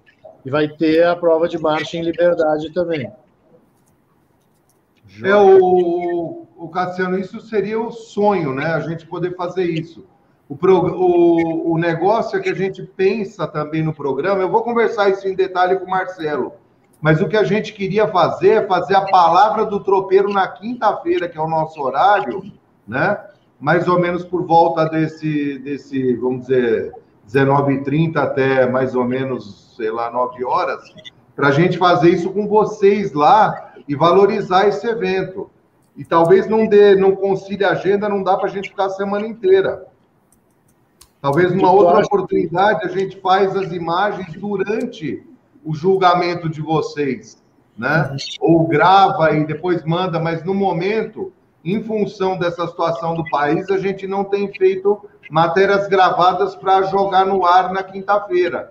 A gente tem procurado justamente fazer o contrário, tudo ao vivo, para motivar o público a participar com a gente e ter sinergia no programa, né? Uhum. Seria como uma distração para quem está trancafiado em casa, é, entende? A gente, a gente vai pensar nessa ideia aí, se vai deixar vocês irem lá na nossa casa, né, Luiz? Que tu acha? sim, né?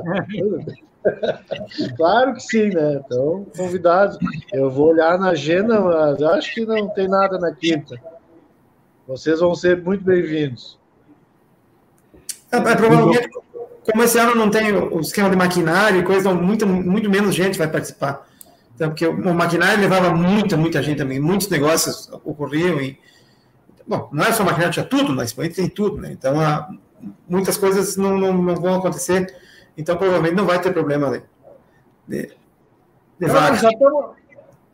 É porque as multinacionais são as maiores preocupadas com isso e não querem conversa de expor os trabalhadores, etc.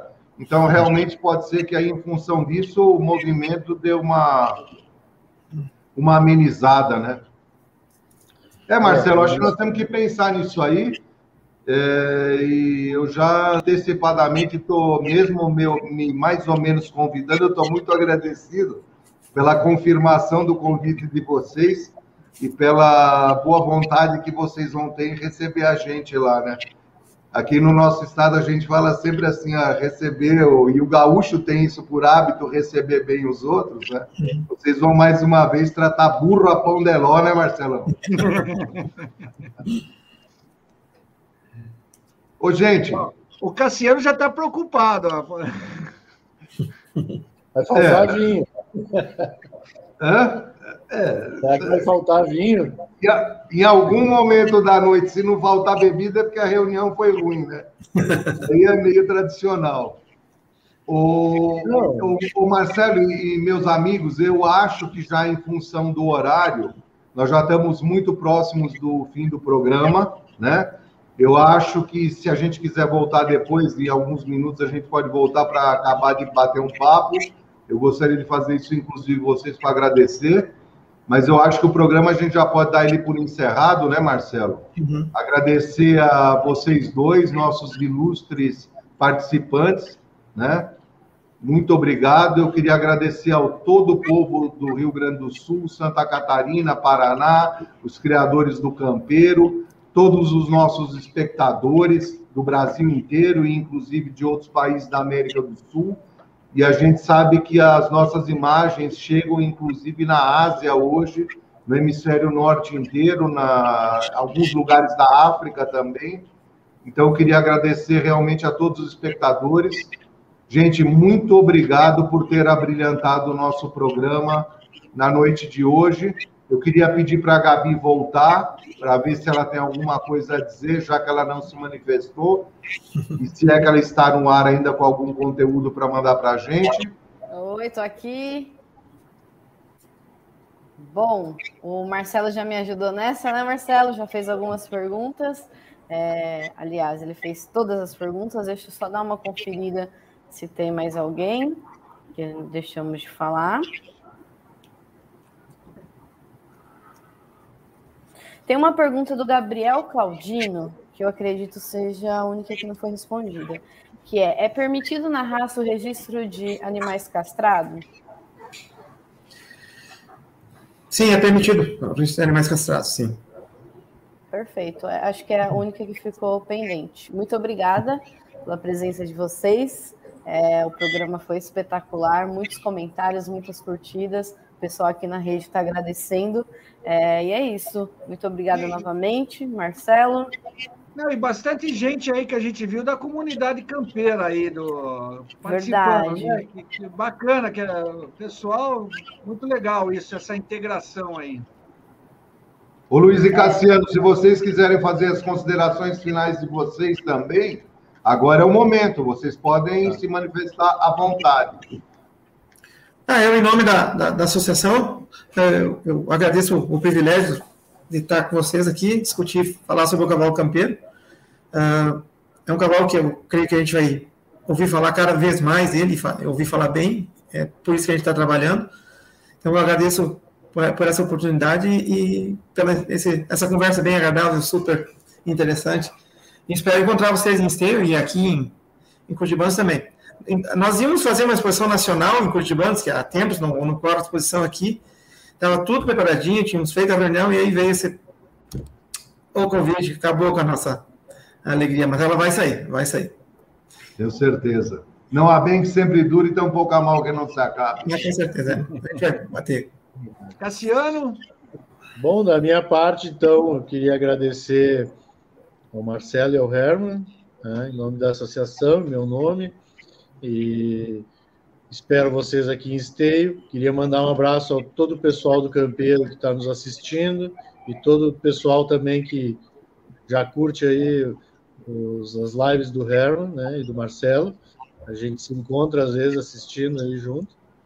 Então, um abraço a todos. Se quiser ir para a Expo Inter, serão todos bem-vindos, né? Seguindo os protocolos da Covid, claro. E espero vocês lá, vai ser uma festa bonita, tá? Um abraço para a Gabriela, tudo de bom. E se precisarem, podem contar comigo. Muito obrigado. Agradeço a todos vocês novamente, a todos os nossos espectadores, e encerrando tradicionalmente, boa noite, Brasil! Boa noite. Boa noite, boa noite.